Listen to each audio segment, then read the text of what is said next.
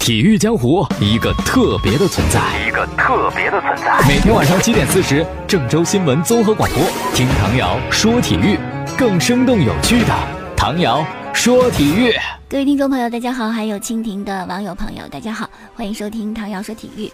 啊，国足呢真的是让大家操碎了心啊，就老惦记着他。你像亚洲杯吧，之前对泰国的时候，对泰国之前就想着能不能赢啊，别进不了八强啊，这可怎么办呢？赢了泰国之后呢，又在想，又对伊朗，伊朗很难踢呀，是不是特别强悍的一支球队呀？如果又输球可怎么办呢？啊，各种分析，各种讨论。比如说吧，啊，今天我看到一个观点，就说到了本届的国足，他是。认为还非常不错的，觉得大家对他们的批评之声太多了，要求太严了，甚至不是非常的准确。呃，怎么个意思呢？人家就说了嘛，你看连续两次亚洲杯都是进了八强，这个成绩可以啊，说得过去呀。中间夹着一个世界杯的预选赛也进了十二强，这也说得过去吧？是不是？所以说呢，史上被骂的最多的这批球员，顽强的帮着中国男足守住了亚洲二流。啊，这个底线，用他们的表现告诉大家，我们确实不强啊，不是非常好的一支球队，但是也没有你们说的那么不堪吧，也没有堕落到亚洲三流吧，是不是？而且中国足球的不景气，太多因素造成的，不是说是这些球员不行，他们水平的问题，只是他们。站在最终端是吧？最终那个舞台上，一个展现的赛场上，成为了我们对中国足球整体不行的啊发泄不满的一个牺牲品。这位人士还说了，这届国足你们不满意，看看青黄不接这劲儿，都是三十多的老将在拼，下届他们肯定就退了。下届没他们，没这些老人儿，能踢成什么样？真不敢想啊！亚洲杯的八强呢，陆续在出炉啊！今天凌晨呢是第五场的比赛，澳大利亚一百二十分钟的时间里边跟乌兹别克斯坦打成了零比零平，然后点球大战，终于澳大利亚是四比二胜了乌兹别克斯坦，很惊险的晋级到了本届亚洲杯的八强当中。他们的下一个对手是阿联酋队啊，应该不是很强。那么第四场的较量呢是日本对阵沙特，认为是八强战当中非常精彩的一场。日本是一比零小胜啊，进球是在上半场第十九分钟通过角球、通过定位球啊打进球门的。沙特队其实整场比赛占据着控球的优势。基本上就差不多快百分之八十了啊！但是呢，日本队的防守实在是滴水不漏啊！啊，面对日本队顽强防守，控球率再高，沙特也是一筹莫展。最终呢，日本队连续第八次进入到亚洲杯的八强当中，四分之一决赛对手太弱了，越南队相信日本队会很轻松的晋级到半决赛的。日本队啊，其实，在亚洲真的是一支高水平的球队，特别亚洲杯的战绩很辉煌了啊！从一九九二年开始，连续八次到八强当中，而且拿到了四座冠军的奖杯。基本上就是百分之五十就能够夺冠的。本届杯赛呢是一个更新换代的时期，但是这支日本队虽然处在更新换代，却依然被看好，认为是最有可能捧杯的四支球队之一啊。尤其你看进半决赛对越南队，简直实在是太轻松了。那么说到这个日本队呢，特别得提本届亚洲杯一共十四场比赛啊，日本队每场就只有一个净胜球，特别经济实惠啊。这也是本届亚洲杯日本队的风格。你像跟沙特比赛，刚才咱们谈到了一度内控球率百分之二十四，不到三成，但始终把控着比赛的命脉。毕竟啊，对于一个呃竞技体来讲，我们是强调过程，强调踢得好看、踢得有血性、踢得勇敢什么的。但是，毕竟真正重要的可能就是那个结果，只要赢球，只要晋级，那人们就特别开心，是吧？至于你晋级过程是不是很难看，谁还管那么多呢？就好像上届欧洲杯的葡萄牙啊，这个球队在小组赛、在淘汰赛踢的什么呀？饱受质疑啊！葡萄牙本国记者都觉得非常不满意啊，就就批评 C 罗，C 罗脑袋夺过话筒就扔进水里了。可然后怎么样？夺得欧洲杯的冠军，那大家都好，一切都好，什么都好。之前那些所谓的批评，所有的批评就都没有了，消失于无形。所以说呢，看到日本是怎么战胜沙特的啊？上海有一位足球记者姬宇阳就写了微博，是这么发表自己的一个看法，说，啊，日本的控球率百分之二十四，沙特百分之七十六。对你没看错，真的是这样的。可是日本队就赢了，所以说呢，下一场对伊朗的比赛，我们中国队是不是可以试一试坚决的摆大巴呀？咱们也防守，咱也不要控球，什么也别管踢得好看不好看，赢就行。还有一些朋友呢也是类似的观点，说伊朗队呢特别的强，是吧？连续的亚洲杯啊，就五届都没有在九十分钟的时间里边丢过球。本届亚洲杯呢打到现在一球不失，这防守实在是太好了，让人叹为观止。就算在世界杯上也逼平了 C 罗领军的葡萄牙队，只是一球小胜。西班牙队啊，靠的就是防守。所以说，咱们对阵伊朗的时候，如果想创造奇迹，也许只有摆大巴拖到点球这一条路。而且还分析了说，伊朗队最近三届亚洲杯出局呢，一次输在加时，两次输在点球。所以咱是吧，咱就拼命的守住，然后就踢点球。这大家都在给国足出主意，两个观点都是要防守。可是防守就真能赢吗？踢伊朗队就真的适合摆大巴吗？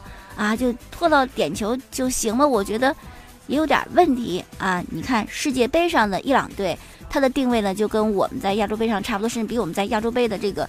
段位还低啊，这是个很菜鸟的球队呗，很鱼腩的球队。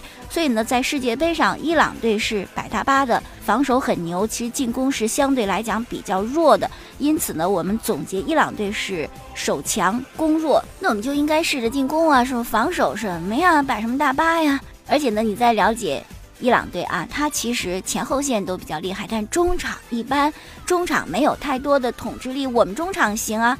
郝俊敏呐，郑智啊，是不是我们控制住场上的局势，然后配合边路的突击，啊，希望什么于大宝、吴磊、肖智有超水平发挥，也许还能够取胜。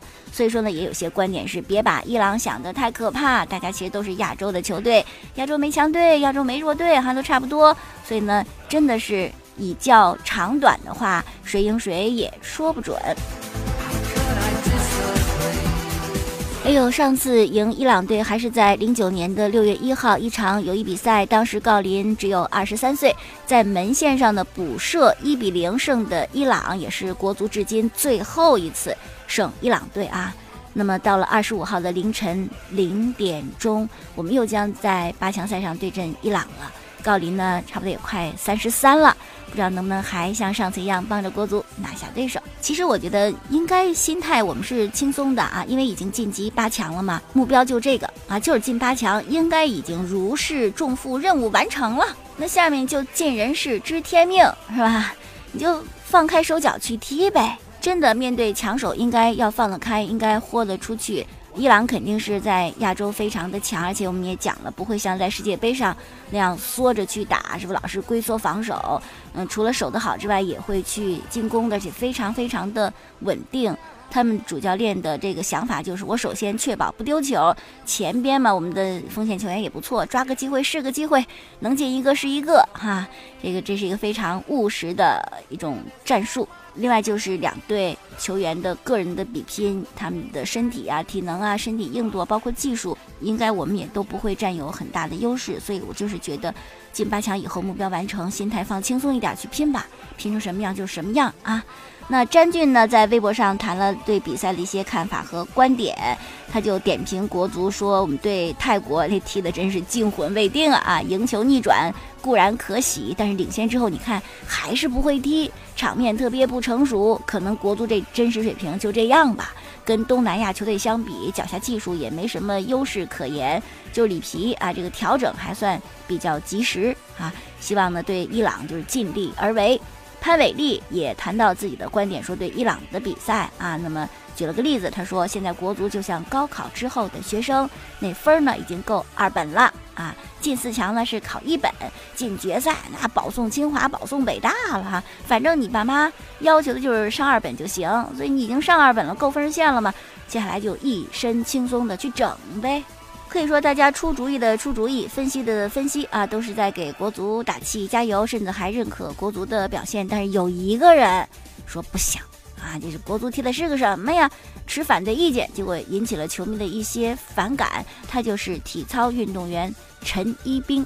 陈一冰呢，应该也喜欢足球吧？那看了中国和泰国的比赛，有了不同的声音，特别是在国足一球落后泰国队的时候呢，他就发微博说：“如果连泰国都能输，我觉得其实李平的年薪我也可以拿，是吧？输个球谁还不会呀？”随后呢，国足扳平，然后反超比分。陈一冰又写道：“我听着解说，啊兴奋的嘶喊的，我以为是进了巴西队的球门，不就进了个泰国队的球门吗？还说呀奇迹呀，啊多大的压力啊，怎么我都无语了。”呃，最终呢，国足二比一艰难战胜泰国晋级之后呢，陈一冰表示恭喜，然后说我都看不懂足球了，也不知道是国足退步了还是对手进步了，一时激起千层浪。陈一冰的言论被不少球迷质疑，说你是典型的键盘侠，躲在后面敲敲敲敲敲啊，是有有本事你上是吧？你行你上啊。那么在昨天一大早，陈一冰又发微博说，我已经五千多天没有关注过国足了。啊，我认为国足是在退步的，我就是很难理解你们怎么越来越能宽容，越来越能接受这样的国足了呢？啊，别人都进步了，我们退步，你们还这么理解，这么宽容啊？我确实认为这么多的人力，这么多的财力的投入，他是应该进步的。难道你们不期待进步吗？啊，有必要这么去拥护他，去包容他吗？陈一冰的观点，大家觉得怎么样？你是否认可呢？好，说说澳网啊，李娜呢是昨天出席了名人堂的发布会，嗯，也接受了我们记者的采访。首先，她说觉得能够入选名人堂是特别大的荣誉，甚至比拿到大满贯的冠军还要开心。然后也说到了一个传言，就她会担任澳网女单决赛颁奖嘉宾这么一个消息。李娜没有否定啊，但也没有说完全肯定，就很含混的说，可能也许还没有最后确定呢。李娜入选国际网球名人堂是亚洲的第一人啊，也非常的恭喜她。正在进行的澳网比赛男单的第四轮呢，世界第一德约科维奇战胜了俄罗斯人梅德韦杰夫，要和日本的名将锦织圭争夺进四强的席位。然后女单的比赛，七届的赛会冠军小威战胜了头号种子哈勒普。很轻松的晋级。再说周琦啊，据记者报道说，他已经在大约十天前回到了美国的休斯顿，嗯，悄悄的回去了，继续进行私人的训练，等待着 NBA 球队的召唤。但是有一个原因可能会使周琦本赛季在 NBA 的其他球队打上球、找到工作这个机会呢，微乎其微。因为周琦啊，作为外国人在美国打球，在美国工作，持有的是美国政府给外国杰出运动员颁发的 P 一签证，但这个签证是跟工作绑定的，就有球队要你，你有这个签证；没球队要你，这个签证就无效了。那么在火箭裁掉周琦以后，这个签证也就无效了啊。但是根据移民法，他可以继续在美国待一阵儿，只是呢。想打球就非常困难了啊！假设现在有 NBA 的球队准备签周琦的话呢，就赶紧得向美国移民局递交一份新的雇佣外国人的申请。申请获批以后呢，他的这个 P 一签证就重新被激活，正式可以为新的球队效力。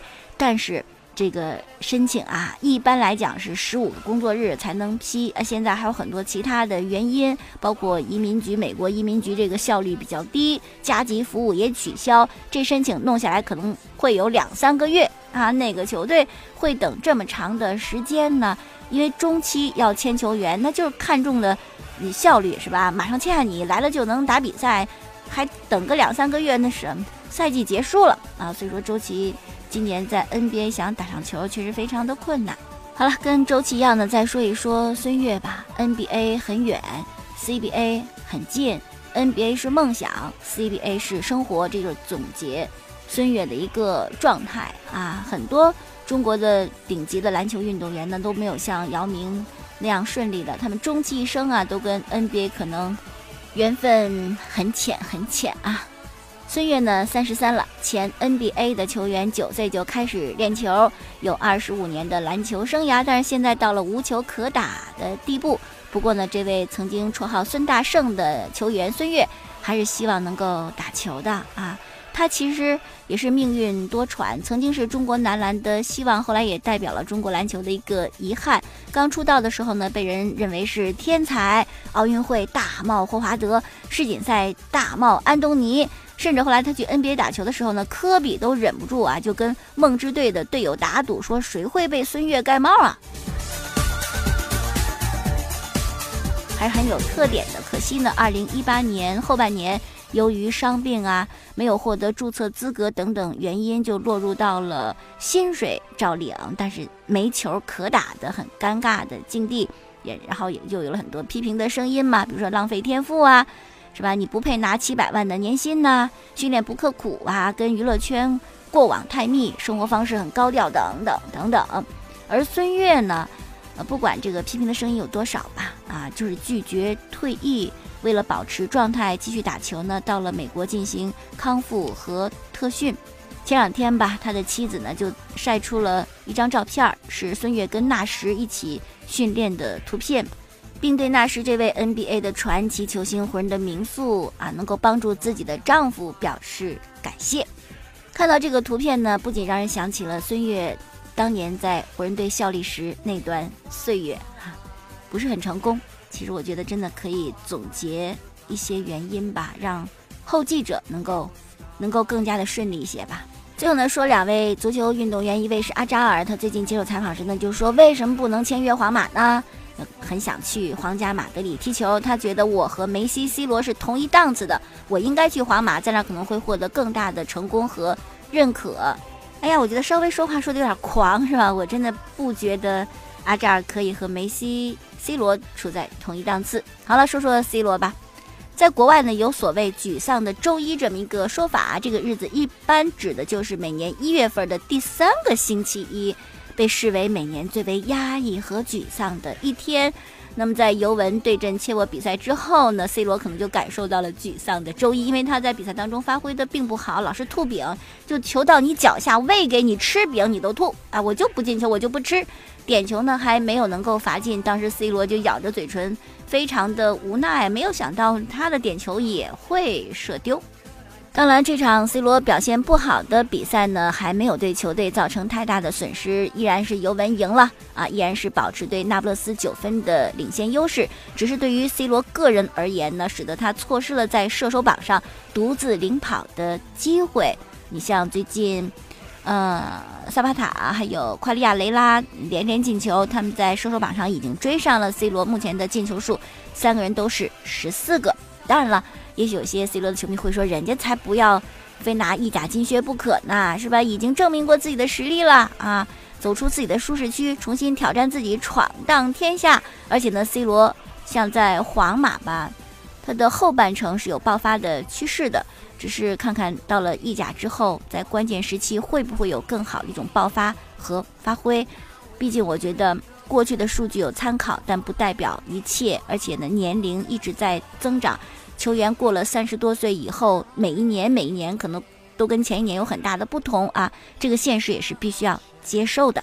好了，今天我们就说到这儿，感谢大家的收听。过去的节目录音呢是在蜻蜓 FM 上搜索“唐瑶”两个字，找唐瑶说球。每天晚间七点四十，关注郑州新闻综合广播播出本档节目。我的微信公众号搜索“唐瑶说体育”，特别提醒在手机上下载蜻蜓 FM 收听我们的节目更加的简单方便。明天我们再见。